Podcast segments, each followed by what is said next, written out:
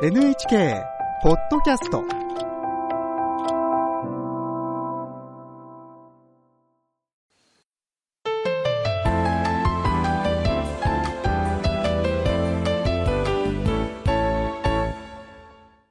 健康ライフ。テーマはタイプで異なる冷え症対策です。お話しいただくのは北里大学客員教授の伊藤剛さんです。日本最初の冷え症外来の開設に携わり診療を続けている冷え症の研究と治療の第一人者です。伊藤さんよろしくお願いいたします。よろしくお願いいたします。今回のテーマは冷え症って何？です。冷え症とはよく聞きますがそもそも冷え症って定義があるんですか？本人が冷えが辛いと苦痛に感じられたら、まあ、冷え症と定義されるんですね。えつまり冷え症とは検査基準があるような客観的な冷えの有無ではなくて冷えが辛いという主観的な訴えによる診断名なのです。え誰でも寒ければ感じる冷えと冷え症の冷えとがよく混同されるため注意が必要です。どのくらいの人が冷え症で悩んでいるんでしょうか？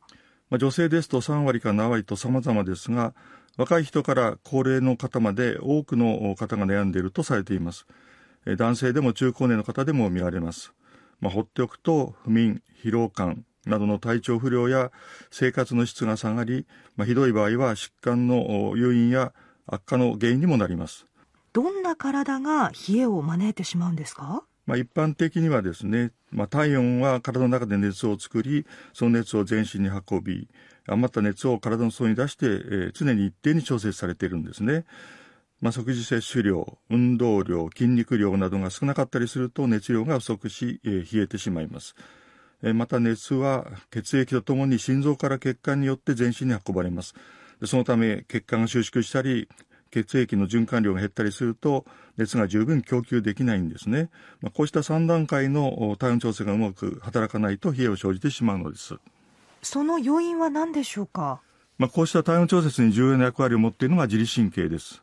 まあ、自律神経には交感神経と副交感神経がありますが、体の血管をコントロールし血流を調節しているのは主に交感神経ですね。え副交感神経は交感神経のこうした暴走を抑える働きがありますので、この2つがバランスよく働くことで体温を調節しています。自律神経の乱れも影響があるんですね。体が冷えることで悪影響を及ぼす恐れもありますか？まあ、冷えは全体的に体や内臓の機能を停滞させます。まあ、下痢とか不眠ですね。などの原因になるだけでなく、まあ、命の危険を伴うような心筋梗塞や脳梗塞などの被害になったりもします。あとは免疫力を低下させて、えー、風邪や膀胱炎などの感染にかかりやすくしたり、えー、がんなどの進行を助長したり、また怪我や炎症などの治癒を遅らせたり、痛みを強めたりと、悪影響をもたらします。冷えない体にするにはどのような対策があるんでしょうか？冷え症の多くは一種の生活習慣病です。まあ、そのため運動不足とか、えー、睡眠不足、まあ、変色ストレスがかかる状況や昼夜逆転の生活などは自律神経のバランスを乱し体温調節を妨げてしまいます。まあ、生活習慣を見直し改善することが大切です。冷え症のタイプごとに冷えの原因に正しく向き合ってアプローチしていくことが大切です。冷え症にはタイプがあるんですね。その冷え方には4つの基本タイプがあります。その4つのタイプ、1つずつ教えていただきましょう。お願いします。えー、まず1つ目は監視型というもので、まあ、主に足などの監視が冷えるタイプです。お尻やふくらはぎの筋肉のこりによる足の血行不良が原因です。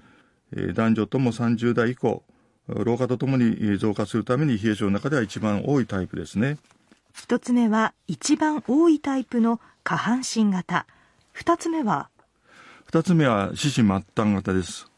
両手両足の四肢、手先足先の末端ですね。そうですね。え手足とか足先が氷のように冷えるタイプです。ダイエットなどによる食事摂取量不足や運動不足などの生活習慣により体内の熱量が不足しているために手や足などの熱が逃げないよう手足末端の血流を減らして体温の低下を防ぐ防御反応が過剰に働いてしまうことが原因です。えー、食事摂取量が少ない痩せ型の10代から20代の女性や中年女性に多く見られますね。二つ目は四肢末端型。三つ目は？三つ目は内臓型というものですね。えー、体の表面は暖かいんですけども、体の中心部が冷えるタイプです。寒い環境でも体の皮膚表面の血流が減らないために、体の深部の熱がそこから過剰に漏れていってしまうのが原因です。その結果、症状としては、お腹の深部が冷えて、えー、内臓、特に腸管が冷えてガスが溜まったり、お腹が張ったりするのが特徴です。